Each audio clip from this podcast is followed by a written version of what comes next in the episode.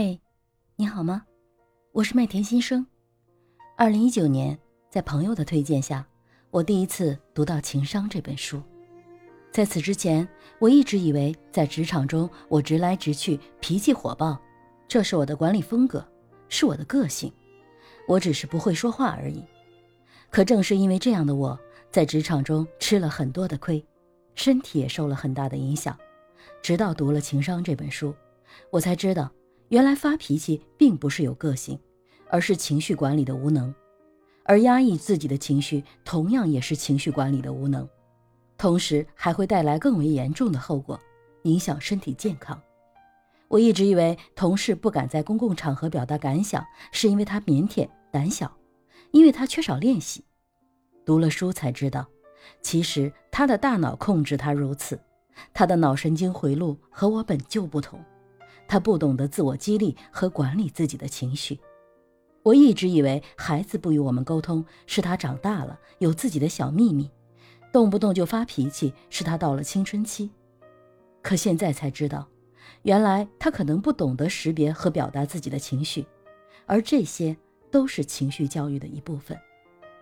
过去我对高情商的认知就是圆滑、人际关系好、会说话。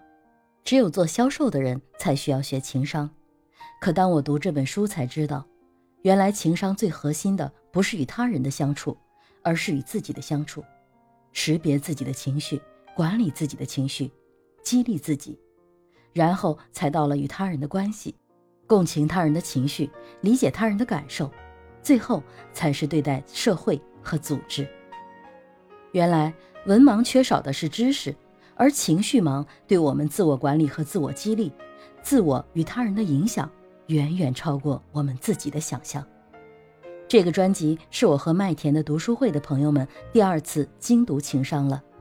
通过十八场的集体围读，在一起进行深入的讨论，前后历经五十八天，将近四十个小时的在线讨论剪辑而成。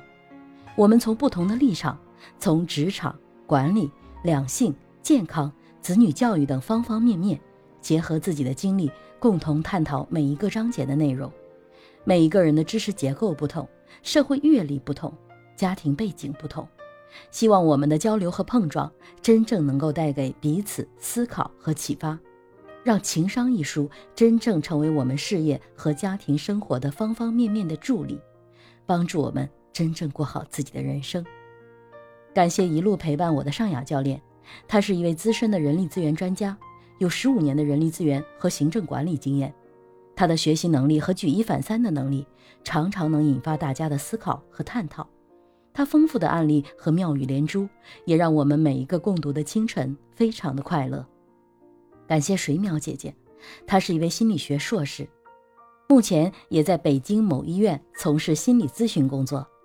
当然，她还有一个非常有影响力的名头。他是一位畅销书的作家，已经出版了二十多部作品。我有幸读到的就是那本《我手写我心》。他用他专业的心理学知识和丰富的咨询案例，帮我们共同丰富了我们共同学习情商的内容，让我们有了许多延展的阅读。将来的帅帅，一位资深的声乐老师，同时他也拥有营养师、心理咨询师、健身教练等各种资质。当然，他是一位非常爱学习和善于思考的帅哥哥。还有我们可爱的天海一水，他是一位儿童文学编辑，曾获全额奖学金留学美国，一位典型的学霸。他是我们的小太阳，每次他的分享都满满的正能量。还有古希姐姐，她是一位七十二岁的大姐姐。我们的清晨共读，她除了比赛之外，从未缺席。他用他丰富的人生故事给我们诠释了什么是情商，也让我们深深地从他身上看到了“活到老，学到老”的精神。还有刘良伟医生，他从中医的角度帮我们解读情绪对健康的影响。感谢每一个清晨和我们一起共读和讨论的麦田读书会的伙伴们，是你们的解读让这个专辑更丰富、更有力量。期待每一个嘉宾的智慧火花能够带给你一点反思和帮助，也希望我们的解读真正让情商帮助我们人生更美好，事业更成功。如果你也想加入我们的麦田读书会，欢迎你每周三和周五的清晨七点钟一起守护我的直播间，共同探讨下一本书籍吧。我是麦田新生，也期待你在专辑里留言，告诉我听到大家的讨论之后，你有什么样的想法呢？